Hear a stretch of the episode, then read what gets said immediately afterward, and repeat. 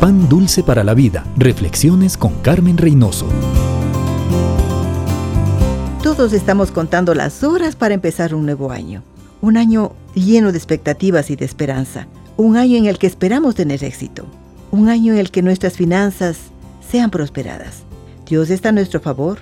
Él desea bendecirnos. Solo recordemos que Él tiene condiciones. Primero, reconocer que Él es el dueño de todo lo que tenemos. Segundo, que Él nos ha hecho sus administradores. Con esta perspectiva en mente, todas nuestras actitudes serán diferentes. No habrá riesgo de usar mal el dinero ni de ganarlo deshonestamente.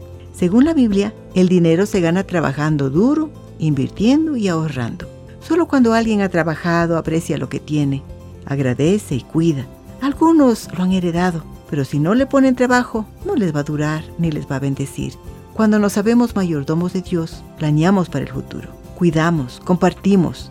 No podemos separar al Señor de nuestras finanzas. Pan dulce para la vida. Reflexiones con Carmen Reynoso.